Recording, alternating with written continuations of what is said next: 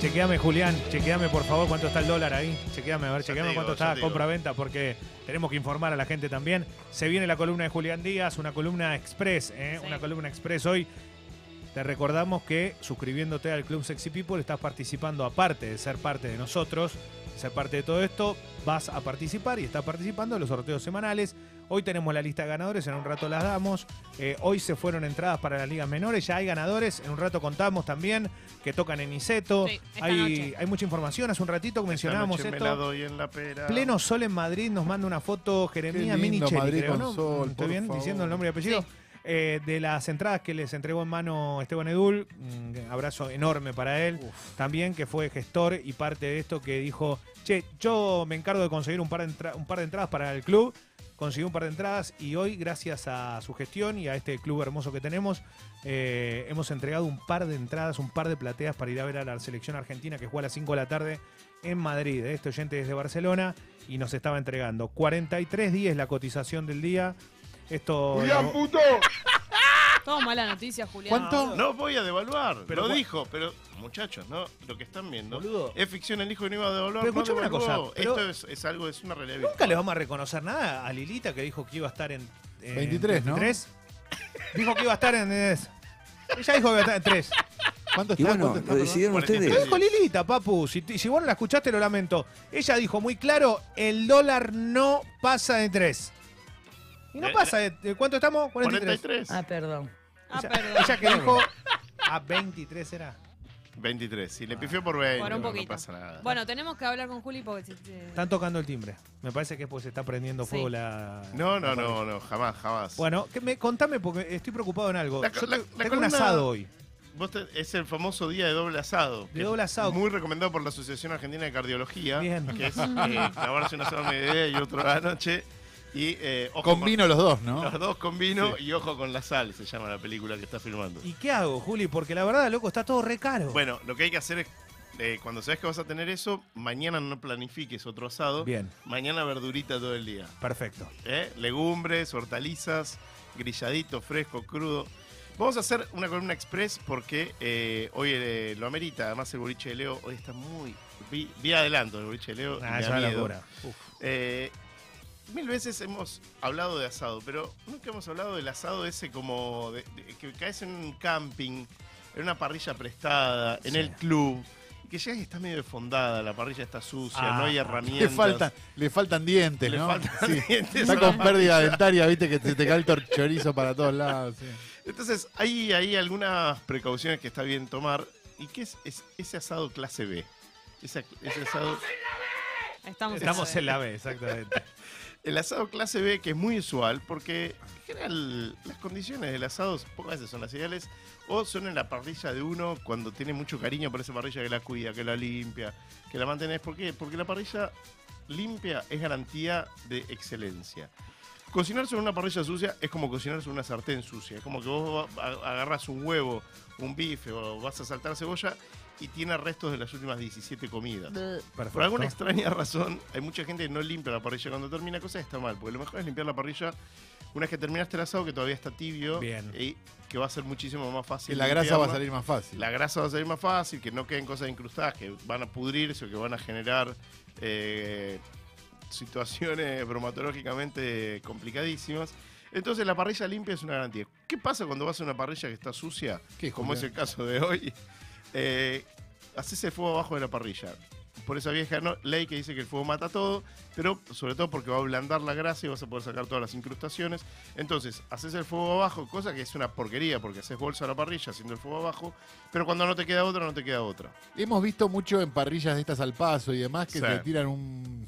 Como se llama? Una escoba de arriba La con escoba es agua. espectacular. la Para escoba. mí la escoba es el mejor invento de todo. Una buena escoba con un buen Bueno, cepillo. la, ¿no? la escoba hay dos modalidades: el cepillo de acero, que es el del que yo soy más fanático, o eh, el cepillo de, de paja, que mojado hace que no se queme y podés limpiar muy bien la parrilla. Con eso vas a tener siempre una limpieza superficial muy buena. Eh, y eh, de hecho, cuando estás haciendo el asado, te va a permitir ir limpiando. Si vos, por ejemplo, no sé, la morcilla se rompió, entonces vas a poder ma- mantener la- los sabores limpios y no vas a estar después sirviendo un cacho de chancho con pedazo de morcilla pegado. Claro, Bien. no Eso es sumamente importante. Sobre todo si es el caso de como el de hoy, que tenemos vegetarianos, entonces no No, podemos darle a eh, Jessy un morrón que tenga chorizo. cacho de chancho. Un No. cacho de chancho pegado. Está muy bueno lo No que decís, den. Juli, ¿eh? porque es muy común esto que cuenta El Juli. cepillo de acero, perdón, Mauro, ya estoy con vos. Un dame un segundito, ya estoy con vos. Eh, cualquier ferretería. No es que hay que ir a una tienda especializada de parrilla. En la, en la casa de parrillas te venden unas machetas, si está buena, si te gusta y sos muy fanático. Pero es lo Pero mismo. vas a cualquier ferretería y pedís un cepillo de acero, que son los que se usan en obra, en construcción, o cualquiera de estos cepillos de, de pelo corto como de, de paja que andan perfecto. Es como tu pelo, pero hecho cepillo. Exactamente, Sí. para eso lo tengo así, para poder limpiar la parrilla. Sí, Mauro. Sí, Juli, te hago una consulta. ¿Qué tal? ¿Cómo andás? Tema de la limpieza de parrilla, eh, decías el cepillo de alambre, qué sé yo, pero después la grasa, ¿sirve para limpiar la parrilla? Y la pregunta es, si yo la limpio con grasa Sí. y la pongo a quemar un rato, ¿después le puedo poner los vegetales a Jessy o hay contaminación así como cárnica y no se puede? Y el vegetariano no va a estar muy contento. Pero ideal- no se quema. No, no, no. La, la grasa, una vez que está ahí, salvo que le pongas muchísimo fuego, no se va a quemar. Está bien lo que decís, porque una vez que quemás la parrilla, pasarle grasa hace que después no se pegue la carne que vas a poner. Y de algún modo estás curando ese, Claro. ese hierro, cosa que hace que quede muchísimo mejor y que, sobre todo, si la quemaste del todo, no, después no te quede con gusto a quemado lo que tenía pegado a la parrilla. Después de eso, lo ideal es pasarle papel. Un papel limpio. eh, papel de cocina, idealmente, papel de diario no cuenta como papel limpio, pero si no tenés otra, obviamente mejor papel de diario que nada, y la fregas bien y ya está lista para usar. Fantástico. Y papel eh, aluminio, ponerle para poner las verduras arriba, quita toda la lógica de la parrilla un poco. Y no vas a tener- meterla en un horno eléctrico. No vas a tener sabor ahumado, no vas a tener sabor Claro. del grillado, pero sí vas a tener eh, la forma de, de calor distinta. No es lo mismo el calor de la llama que el calor de la brasa, porque es por radiación en lugar de por, no me acuerdo cómo era el otro, pero sí va- vas a tener algunas diferencias, pero lo que puedes hacer si no también es perforar el aluminio si no vas a hacer algo que chorrea mucho o si no va a estar embebido en aceite y eso te va a dar un buen sabor. De todos modos, si vos lo haces envuelto en aluminio, también lo puedes hacer en la brasa y ahí sí va a, a tomar sabor tostado. Claro. No del ahumado, pero sí del quemado de las verduras. Eso quema la verdura por afuera y la cocina por y adentro. te sentís Francis. Malman. Claro. Automáticamente te sentís Francis Malman. Qué lindo esto, porque aparte habla de algo que te ocurre habitualmente, ¿no? Cuando vos vas a, a querer hacer una zona en algún lado y te encontrás que, uh, qué quilombo esta La parrilla. desidia, te ¿qué encontrás con la hago? desidia de la humanidad. ¿Qué hago? Viste Bueno. que es muy común de la parrilla que está dividida con la parecita. Viste la de Club, la que tiene parecita, parrilla, parecita y tenés que ir eligiendo cuál es la que le faltan menos. Menos te bien. Exactamente. Eh, ¿Cuál es el otro punto importante? ¿Qué vamos a asar en esto? ¿Qué podemos no hacer? te hagas el Francis Malman si tenés una parrilla clase B. Anda lo seguro, anda cortes eh, fáciles de hacer, que no lleven tanto tiempo de cocción, eh, como hoy que vamos a hacer cuadril y churrasquito de cerdo. Ay, la puta que lo parió. ¿Por qué? Porque te garantiza que vos podés sacar un sanguchito en poco tiempo Ah. sin volverte loco. Si vos vas a estar en una parrilla que está medio torcida, que le faltan los tedianos y te vas a poner a hacer un chivito, lo más seguro es que te salga como el orto. Entonces, Perfecto. ¿Cuánto tiempo le calculás a lo que, por ejemplo, van a comer ustedes hoy? Eso lo, lo vamos a hacer, lo que para el gaucho argentino era arrebatado, pero que para mí es, cuando lo haces bien, está bien hecho, que es Express. express, eh, para que quede bien jugoso, bastante fuego, poco tiempo de cocción. Y la colita de cuadril es un corte hermoso, poco usual para la parrilla, pero que eh, es mu- mucho más de horno, de cacerola. Qué rica Pero esa que colita, Julián. eh, la colita de cuadril lo que tiene es que es como un triángulo, entonces se va a cocinar mucho más rápido una punta que la, parte la punta chica, que la, que, Para el- calo. que la cabeza. Y ese pedazo está bueno exactamente para el que come mucho más seco. El que come jugoso va a comer una punta y el que come seco come la otra, y todos Bien. contentos. Comete Come punta, primero el, el que come seco. No, porque comen los dos al mismo Sale tiempo. El que come muy jugoso Ah, va a comer ok. al lado y el que come seco la otra. Pero claro, cuando se cocina lo seco, ya el otro está para comer. Claro, sí, sí, sí. No es que le falte No, el, bien. el- el que come jugoso, come jugoso y eh, es una persona mucho más feliz que los caloris. Que come callado, come dos veces, ¿no? No te creas, ¿eh? ¿Qué tal, chicos? Buen día y malas noticias. ¿Qué pasó? Eh, no tenemos con qué hacer las proboletas. Entonces, ¿cuál es la opción B para los que compran una proboleta y después se dan cuenta que no tienen dónde hacerla? ¿Cómo Bien. hacerla? ¿Papel de aluminio? El papel de aluminio es una opción. Otra opción es eh, si vos tenés la proboleta, si vas a tener mucho más tiempo, que no es el caso de hoy, dejás que la proboleta se oree un poco y cuando se orea queda como que se empieza a hacer seca. Y eso va a hacer que se derrita, eh, que, no, que no la pierdas instantáneamente. Porque un clásico de la proboleta es el que la pones sobre la parrilla y termina. Pero eh, no tenemos manera de... Son las 12, no tenemos manera de conseguir nadie que se solidarice. Uy, pará un Podría poco. haber traído una sartén yo. Podría haber traído una sartén de hierro que Estamos puede ir en a- Palermo. a la parrilla. Pero de todos Una modos, proboletera. nos la vamos a arreglar. Lo que podemos hacer tranquilamente, si no es poner sobre los vegetales, pones a, a grillar los vegetales y pones la proboleta ahí arriba. O la hacemos vuelta y vuelta, cosa que no se pierda, no se, que, no se derrita todo entre las llamas. Y no pasa nada. Siempre hay que, siempre hay que buscar la solución creativa. La proboleta tiene que estar eh, rodeada por ese plástico amarillo para que no se desarme o se desarma para abajo Se igual. desarma para abajo igual.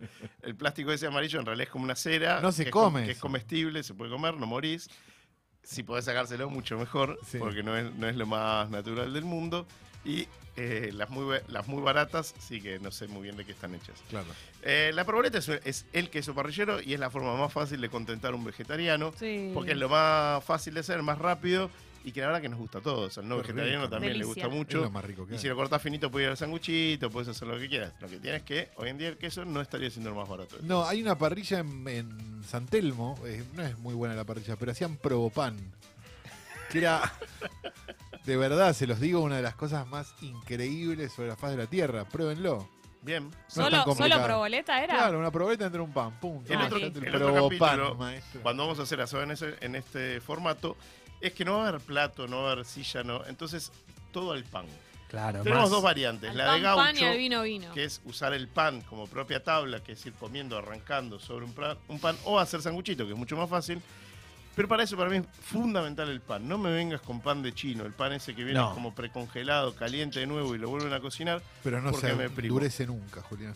porque está hecho Pan con de muchas cosas chino. artificiales. ¿Qué pan tengo que llevar? Hoy en día hay un, un hermoso auge de pan natural, de levado natural. Eh, en casi todos los barrios de Capital están más o menos cerca, porque tenés por Devoto, por Caballito, en Villortúzar, eh, aquí en Colegiales. Hay panaderías de eh, masa madre, le llaman, que es la fermentación natural, es la fermentación a la antigua. Son los panes que llevan mucho más tiempo, son un poco más ácidos de gusto, pero que para determinados tipos de sándwiches son espectaculares, porque esa cosa más ácida los hace mucho más gustosos que el pan soso. El pan ese soso de, de, de supermercado o de chino, la verdad que no está bueno. Es un camino de ida porque una vez que te empiezas a gustar los panes con más sabor, con más costra, que son más crocantes, vas a ver que eh, el sándwich va a ser realmente otra experiencia, va a ser algo muchísimo mejor, que es un poco más caro, pero que vale la pena porque no es, un- no es un producto caro el pan. Entonces, que pasas de categoría y vas a ir subiendo. Hay grandes panaderías como Lepi, Salvaje, Atelier Fuerza, eh, Copain. Ahí por todos los barrios van a encontrar, y si les gusta el asunto, empiecen a googlear, porque van a encontrar en algo tan tradicional que parecía que estaba todo inventado como el pan, un mundo nuevo lleno de sensaciones. ¿Qué pan hay que comprar en esas panaderías? Porque en mi experiencia todo lo que compré era pan duro. Bueno, el pan. Con todo el amor del mundo. Sí, sí, sí. El pan ese tiene, por definición, mucha más costra y eso parece más duro, pero la No, pero el es mucho interior más tampoco. No debería ser Ah. duro el interior. Lo que sí eh, pasa con esos panes que reaccionan muy bien a calor. Lo, entibias un poco, le das un poco de horno, o como vamos a hacer ahora, de parrilla, vuelta y vuelta, y eh, larga unos aromas muchísimo más ricos. Y ahí se pone mucho más blando. Entonces es como todo producto natural. Requiere un poco más de laburo, requiere un poco más de cariño, pero es mucho más sano y muchísimo más eh, agradable para la salud, para tu alegría, para tu cuerpo, para tu sabor. Entonces, moraleja, elijan bien antemano qué es lo que van a hacer. Eh, elijan cortes fáciles, no, no se compliquen la vida con un asado ancho de 8 horas, la parrilla no va a aguantar, se te va a desfondar o vas a terminar sufriendo. Limpien muy bien la parrilla previamente.